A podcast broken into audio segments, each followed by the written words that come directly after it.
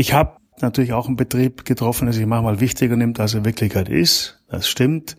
Das ist wie alle große Institutionen, großen Betriebe ist es auch ein Betrieb, der manchmal zu sehr nach innen schaut und vergisst nach außen zu schauen und sich nicht im Kontext sieht, auch in einem globalen Kontext.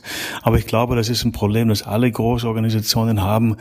Und auch in Brüssel sehe ich das einfach, ist, muss man sich immer wieder mal rausnehmen und sagen, Moment mal, was passiert hier eigentlich und wie wichtig ist es jetzt?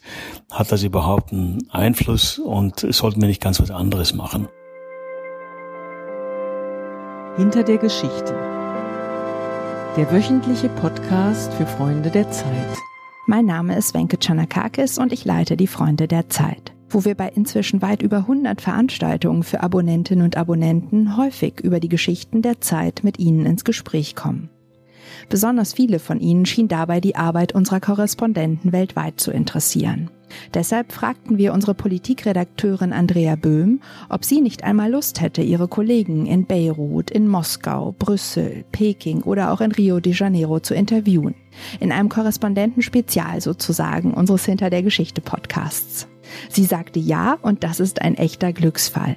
Denn Andrea Böhm war bis vor kurzem selbst Korrespondentin für den Nahen Osten. So weiß sie wie kaum eine andere, was es bedeutet, die kleinen und großen Kulturschocks als Korrespondentin zu meistern. Viel Freude also bei dieser journalistischen Weltreise mit Andrea Böhm und ihren Kollegen. Mein Gesprächspartner heute ist Ulrich Ladurner, unser Mann in Brüssel, zuständig für die EU, ihre Institutionen und natürlich auch ihre Mitgliedsländer. Hallo Uli. Hallo, grüß dich. Du bist seit 1999 bei der Zeit und du warst einer unserer ersten Kriegs- und Krisenreporter. Du warst in Bosnien, Kosovo, Afghanistan, Irak, alles Länder, aus denen du berichtet und in die du zum Teil abenteuerlichste Reisen unternommen hast. Jetzt sitzt du in Brüssel, umgeben, so stelle ich mir das vor, von EU-Parlamentariern, Lobbyisten, Kommissaren. Dein Recherchegebiet sind jetzt lange Flure, große Säle und kleine Büros. War das eigentlich ein Kulturschock? Naja, als ich mich entschlossen habe, nach Brüssel zu gehen, beziehungsweise als mir angeboten wurde, nach Brüssel zu gehen, da haben viele auch Kollegen gesagt, was, du gehst nach Brüssel, du hast doch Staub an den Stiefeln, was machst du in Brüssel, kannst du überhaupt eine Krawatte binden? Und das war, glaube ich, mehr ein Kulturschock für andere. Nein, für mich war es auch eine große Änderung. Ich kam ja stark von der Reportage, von der Kriegsberichterstattung und ich musste hier natürlich vieles neu lernen. Das, glaube ich, ist auch das Tolle hier. Ich habe das für mich so gesehen, dass ich hier nochmal in die Lehre gehen darf. Ich konnte hier nochmal viele Sachen neu lernen. Ich muss dazu sagen, so Dinge wie eine Pressekonferenz, das war in meinem Berufsleben eher eine fremde Form der Politikvermittlung gewesen. Und inzwischen bin ich damit vertraut und es gibt auch spannende Pressekonferenzen. Es sagen ja heute einige, dass die EU selbst ein Krisengebiet ist. Wir hatten die Finanzkrise, Griechenland, die Flüchtlingskrise, Brexit. Spürt man in Brüssel in so einem Riesenbetrieb eigentlich sowas wie richtige Spannung? Gibt es sowas wie Panik? Ja, Panik würde ich nicht sagen. Es gibt sicher Momente, wo man sich, wo sich viele Leute gleichzeitig fragen, wie geht's denn jetzt weiter? Das ist ja ein riesiger Betrieb, der gleichzeitig viele, wenn ich so sagen kann, Bühnen bespielen muss. Und natürlich immer ist irgendwo eine Krise. Es wird problematisch, wenn dann zwei Krisen zusammenkommen. Dann wird es richtig schwierig. Bisher hat die Europäische Union es einigermaßen geschafft, eine Krise irgendwie zu überstehen. Die nächste kommt, die auch zu überstehen. Schwieriger wird es, wenn zwei oder drei Krisen sich zusammenfügen. Aber ich glaube, man muss die Europäische Union, das habe ich gelernt, eher betrachten wie so einen Organismus, ein Work in Progress. Also der bewegt sich teilweise durch Krisen vorwärts, er lernt auch in den Krisen, ist ein lernfähiger Organismus. Und ich bin da eigentlich trotz aller, naja, manchmal Unkenrufe, man, bin ich drauf pessimistisch, weil ich glaube, und das ist die Stärke der Europäischen Union, dass es einfach keine bessere Idee gibt, äh, wie man die europäischen Staaten zur Zusammenarbeit bringen kann. Also ich selber kenne den EU-Betrieb ja nur aus der Ferne und manchmal recherchiere ich Themen, zu denen ich dann auch nach Brüssel reisen muss, Parlament oder andere, andere Institutionen. Ich bin immer komplett überwältigt von der Größe dieses Apparates, von der Unübersichtlichkeit und frag mich, äh, wie kann da ein Journalist dauerhaft den Überblick behalten? Geht's oder ging's oder geht's dir manchmal immer noch so? Ja, es geht natürlich äh, mir immer noch so. Ich meine, ich glaube, wenn man hier arbeitet in Brüssel, und ich bin ja hier natürlich mit Unterstützung vieler Kollegen in Hamburg und in Berlin auch, aber natürlich man jongliert immer mit vielen Bällen gleichzeitig. Es gibt den Brexit und es gibt die Eurokrise, es gibt die Migrationskrise, es gibt dann das Verhältnis zu Libyen und es gibt insgesamt die Handelspolitik mit den USA. Es gibt also sozusagen immer sieben, acht, neun, zehn Bälle, die irgendwie man gleichzeitig jonglieren muss. Das ist, glaube ich, Teil des Berufs hier. Aber ich glaube, man darf die eigene Arbeit nicht so verstehen, dass ich hier, ich bin zwar physisch alleine hier, aber ich glaube, dass wir ja alle auch in einem Team arbeiten. Und es gibt ja auch viele Leute, die sozusagen, wenn ich mal Fehler mache, mich darauf hinweisen oder umgekehrt. Also das ist ja am Ende auch, wenn ich hier da bin, eine Teamarbeit und ich kann darauf vertrauen, wenn ich manche Dinge nicht so ganz durchdacht habe, dass da jemand kommt und sagt, naja, das stimmt noch nicht so ganz. Und was noch dazu kommt, hier in Brüssel, was auch fantastisch ist, es gibt ja zu jedem Thema höchst kompetente Leute, egal welches Thema, man findet immer jemanden, der einen Dinge erklären und nahebringen kann. Und das nutze ich sehr stark. Ich erlebe meinen Beruf hier als eigentlich permanentes Lernen und meine Lernkurve geht steil nach oben. Jedenfalls habe ich das Gefühl und ich hoffe, der Leser auch. Wie sieht denn so ein normaler Arbeitstag für dich aus, wenn du in Brüssel im Büro bist? Naja, ich bin eigentlich relativ viel unterwegs. Ich betreue auch ein paar Mitgliedsländer. Ich mache Italien mit, ich habe Spanien gemacht. Ich bin dann, man ist auch sozusagen dann mit den Brüsseler Institutionen unterwegs, sprich zwischen Brüssel und Straßburg. Es gibt dann äh, größere und kleinere Gipfel in unterschiedlichen Mitgliedsländern. Und dann gibt es, man glaubt es nicht, viele Abendtermine hier in Brüssel selbst, wo man sozusagen an verschiedenen Empfängen an verschiedenen Veranstaltungen ist, ist meine Arbeit besteht ja auch darum, Kontakte zu pflegen, zu knüpfen, zu verstehen, was vor sich geht. Also eigentlich, ich bin immer viel unterwegs gewesen als früher in meiner Zeit als Kriegsberichterstatter, aber ich bin es jetzt heute wieder. Ich bin im Büro, ja, da bin ich erreichbar und ich bin auch da. Ich schreibe hier meine Geschichten, aber ich bin auch viel unterwegs, ja. An so einem neuen Posten bei dir ist es ja noch nicht mehr so neu. Du bist jetzt wie viele Jahre in Brüssel? Ich bin jetzt schon äh, fast drei Jahre hier. Aber wenn man anreist, anfängt, sich dort einrichtet, an jeder neuen Station, da kommt man ja mit bestimmten Vorstellungen, manchmal auch mit Vorurteilen an. Ich weiß, dass es mir so im Nahen Osten ging. Wie ging es dir denn mit Brüssel beziehungsweise mit der EU? Gab es da Vorstellungen, auch Vorurteile deinerseits, die du dann irgendwann korrigieren, revidieren musstest? Naja, es gab zunächst mal Vorstellungen über mich selber. Ich war mir nicht so sicher, ob ich das jetzt da irgendwie ordentlich hinkriege, weil ich ja ganz was anderes gemacht habe. Und ich dachte, ich würde mich schwer tun, mich einzuarbeiten, aber ich habe dann hier sehr viele Leute getroffen. Ich habe es schon erwähnt, es gibt einfach wahnsinnig viele Leute, die in ihren Fachbereichen und nicht nur da sehr kompetent sind. Das ist ja hier ein großes Wissensreservoir, Brüssel, zwischen Kommission und Parlament und NGOs und was auch immer hier da ist. Meine Vorteile, ich glaube, ich habe versucht, mich da frei zu machen, ist mir vielleicht nicht ganz gelungen, aber ich bin hier angekommen und habe dann halt gesehen, dass es dann doch, ich glaube, man schon sehen muss, dass es vielen Leuten hier mit Europa durchaus ernst ist. Es gibt viele Leute hier, die arbeiten und die auch mit einem doch großen Idealismus an ihre Arbeit gehen. Ich habe Sicher manches, was die Vorteile betrifft. Ich habe natürlich auch einen Betrieb getroffen, der sich manchmal wichtiger nimmt, als er Wirklichkeit ist. Das stimmt. Das ist wie alle große Institutionen. In großen Betrieben ist es auch ein Betrieb, der manchmal zu sehr nach innen schaut und vergisst nach außen zu schauen und sich nicht im Kontext sieht, auch in einem globalen Kontext. Aber ich glaube, das ist ein Problem, das alle große Organisationen haben. Und auch in Brüssel sehe ich das einfach, ist, muss man sich immer wieder mal rausnehmen und sagen, Moment mal, was passiert hier eigentlich und wie wichtig ist es jetzt? Hat das überhaupt einen Einfluss und sollten wir nicht ganz was anderes machen? Also diese Frage muss man sich doch dann immer wieder mal äh, stellen. Man muss sich, glaube ich, gerade wenn man dann schon, wie ich jetzt bald drei Jahre hier ist, auch immer wieder mal fremd machen und sagen, jetzt trete ich mal geistig ganz weit weg von den Betrieben schauen wir das mal von außen an. Und das ist dann, dann doch schon ganz wichtig, glaube ich. Die EU hat ja auch in den nationalen Medien ihrer Mitgliedstaaten, aber auch in deren Öffentlichkeiten nicht den allerbesten Ruf. Sie gilt ja als bürokratischer Moloch, unübersichtlich, volksfern. Manche behaupten, sie ist demokratisch gar nicht legitimiert in den verschiedenen Gremien. Bekommt man, wenn man jetzt drei Jahre da gewesen ist und du sagst ja selber, es klingt ein bisschen so, als ob dir vieles von diesem Betrieb auch durchaus sympathisch erscheint bekommt man da, wenn man seine Geschichten schreibt, da hat man da manchmal so ein bisschen das Bedürfnis, auch ein, ein Plädoyer für die EU einzulegen, sie vor den, auch im Zweifelsfalle vor der eigenen Leserschaft ein bisschen zu verteidigen?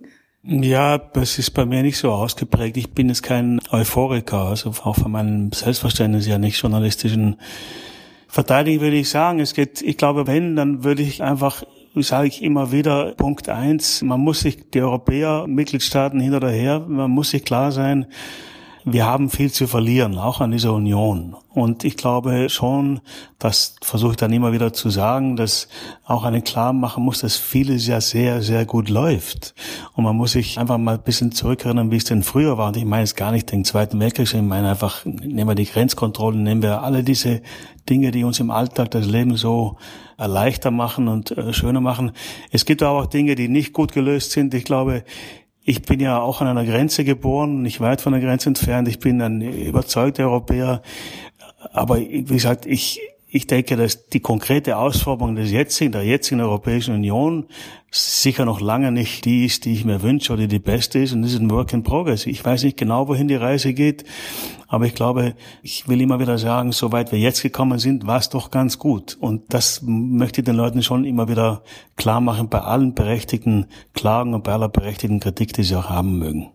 Du hast schon gesagt, dass du auch viel unterwegs bist in den Mitgliedsländern, nicht nur in Brüssel und Straßburg, wo ja das Parlament sozusagen seine Arbeit aufteilt zwischen diesen beiden Städten. Für dich sind ja die Reisen auch deswegen ein leichtes, nicht nur weil du sehr gerne reist, sondern weil du auch mehrere Sprachen sprichst. Wie viele sind das nochmal? Ja, ich spreche im Deutsch mit Akzent, wie man hört. Ne? Ich spreche Italienisch, Französisch und Spanisch und somit Serbokratisch komme ich so ein bisschen durch. Das sind so die Sprachen, die ich kann. Den Akzent musst du nochmal erklären, du, weil du gerade gesagt hast, du bist an, an, nah an einer Grenze geboren, du kommst, du stammst aus Südtirol, ne? Ich bin gebürtig aus, aus Südtirol, ja. Also ich bin sozusagen in Italien geboren und ein, wie man modern sagen würde, ethnischer Österreicher und ein angelernter Deutscher. So. Führt mich gleich zu der nächsten Frage auf deinen Reisen, aber auch aufgrund deiner sozusagen vielfältigen Herkunft. Gibt es Länder, die dir besonders ans Herz gewachsen sind, jetzt auch gerade in dieser, in dieser Zeit deiner Arbeit als Europakorrespondent? Obwohl oder vielleicht gerade weil sie in einer heftigen Krise stecken und die politischen Ereignisse womöglich gar nicht so erfreulich sind dort. Ja, ich meine, ich muss grundsätzlich sagen, mir ist ganz Europa nochmal ans Herz gewachsen, weil es in seiner Vielgestaltigkeit, man muss einfach klar machen, es ist ein unglaublich vielfältiger Kontinent, also dass wenn man hier rumreist, aber um auf deine Frage konkreter zu antworten, ich denke mir, also in den letzten Jahren ist mir doch Spanien sehr ans Herz gewachsen. Ich muss dazu sagen, ich war in den 80er Jahren mal ein Jahr lang da. Ich kannte das von früher besser. Aber mir ist es ins Herz gewachsen, weil ich die spanische Gesellschaft doch auch heftige Krisen erlebt hat. Sie wurde schwer geschüttelt von der Eurokrise. Sie hatten in einer gewissen Form auch eine große Migrationsbewegung. Sie hat eine schwierige Geschichte, sozusagen. Sie hat sich ja auch von der Diktatur, eine sehr lange Diktatur gehabt, also über 30 Jahre. Sie hat sich von der Diktatur in Demokratie entwickelt. Sie hat, also sozusagen in Spanien findet man viele, viele Elemente sozusagen, die bei anderen Ländern nur einzeln da sind. Und ich, ich finde, ich bin immer wieder beeindruckt, wie das Land doch mit großer Disziplin, aber auch mit, mit großer Würde und auch mit Erfolg sozusagen alle diese Herausforderungen meistert. Und das finde ich schon sehr eindrucksvoll. Das habe ich auch auf mehreren Reisen jetzt erlebt und deswegen ist mir vielleicht Spanien jetzt mehr ans Herz gewachsen durch diese Arbeit. Aber natürlich, ich bin in Italien geboren und das äh, Land ist natürlich das Land meiner Geburt und das macht mir heute leider ein bisschen mehr Sorgen als Freude, aber da bin ich nicht der Einzige. Und ich versuche aber auch da sozusagen meine Liebe zu diesem Land nicht erkalten zu lassen. Dein derzeitiges Heimat- oder Gastland ist ja Belgien aus dem man auch nicht so wahnsinnig viel gute Nachrichten immer hört. Es ist jetzt auch, wenn man zum Beispiel unsere Leser nach ihren bevorzugten Urlaubszielen fragen würde, stünde Belgien wahrscheinlich nicht ganz oben auf der Liste. Wie viel von dem, was du als EU-Korrespondent recherchiert, entdeckt, gelernt hast, steckt denn in Belgien selber drin? Also Belgien ist unheimlich kompliziert und vielgestaltig. Ich glaube, wenn ich vielleicht jetzt über Brüssel ein paar Sachen sagen kann, was ich an Brüssel, ich lebe gerne in Belgien und in Brüssel. Was ich an Brüssel wahnsinnig interessant finde, ich glaube, manchmal, ich sage mir, hier in Brüssel sehe ich die Zukunft Europas. Nicht wegen der EU, sondern wegen der Zusammensetzung seiner Gesellschaft. In Brüssel hat keine ethnische Gruppe die Mehrheit. Ja, es gibt weder die Flamen noch die Wallonen. Es, die größte Migrantengruppe sind meistens sind die Marokkaner. Es gibt viele andere äh, Gruppen. Und das heißt, es gibt keine eindeutigen Mehrheiten. Und das heißt dann im Weiteren, dass es eine Gesellschaft ist, die permanent sozusagen das Zusammenleben ausverhandeln muss. Keine Gruppe kann den anderen was aufoktroyieren. Und ich denke, dieser permanente Aushandelsprozess ist da sammelt sich in Belgien viel Erfahrung und ich glaube, das ist auch unsere Zukunft. Wir werden eine Zukunft haben, wo keine, wo die Gruppen sozusagen erstens nicht mal, vielleicht nicht mal so eindeutig sind, wie sie schon mal waren. Und die Gruppen, die es gibt, da wird keine die Mehrheit haben. Wir werden alle dazu, wir alle lernen müssen, auszuhandeln, wie wir zusammenleben, halbwegs pfleglich. Und ich denke, da ist Brüssel und auch Belgien hat einen großen Erfahrungsschatz und ich staune manchmal, es ist natürlich, auch hier kann man über vieles klagen, aber am Ende neige ich doch immer dazu, die Dinge zu sehen, die funktionieren und nicht immer auf die Dinge zu starren, die nicht funktionieren. Und das ist auch ein bisschen eine Frage der Lebenshaltung, glaube ich. Hast du in Brüssel ein paar Lieblingsorte? Ja, ich habe, äh, also faszinierend ist der große Schlachthof, frühere, frühere Schlachthof, das ist ein großer Markt, in der Freitag, Samstag, Sonntag ist. Ist ein riesiger Markt, Lebensmittelmarkt, aber auch andere Dinge. Das ist ein Erlebnis, dahin zu kommen. Ich habe gerade eine gute Freundin zu Besuch, die habe ich gerade dahin geschickt, die muss da unbedingt hin. Ich habe verschiedene Cafés, ich genieße in Brüssel Cafés und Restaurants, also Restaurants, und es gibt sehr schöne Lokalitäten. Man kann hier immer wieder durch die Stadt flanieren und ich entdecke Dinge, kleine Dinge, die einfach ich als sehr schön empfinde. Ich glaube, hier, was ich genieße, dass ich an vielen Ecken einfach Schönheit sehe. Nicht immer, aber doch immer wieder. Und dieser Moment, den genieße ich immer. Ich drehe um die Ecke und sehe, oh, das habe ich noch nicht gesehen, das gefällt mir, dieses Haus, dieses Café, dieses, dieses andere, was ich ja gerade sehe. Insofern finde ich Brüssel, ja, ist eine Reise wert und eine Korrespondentenstelle allemal.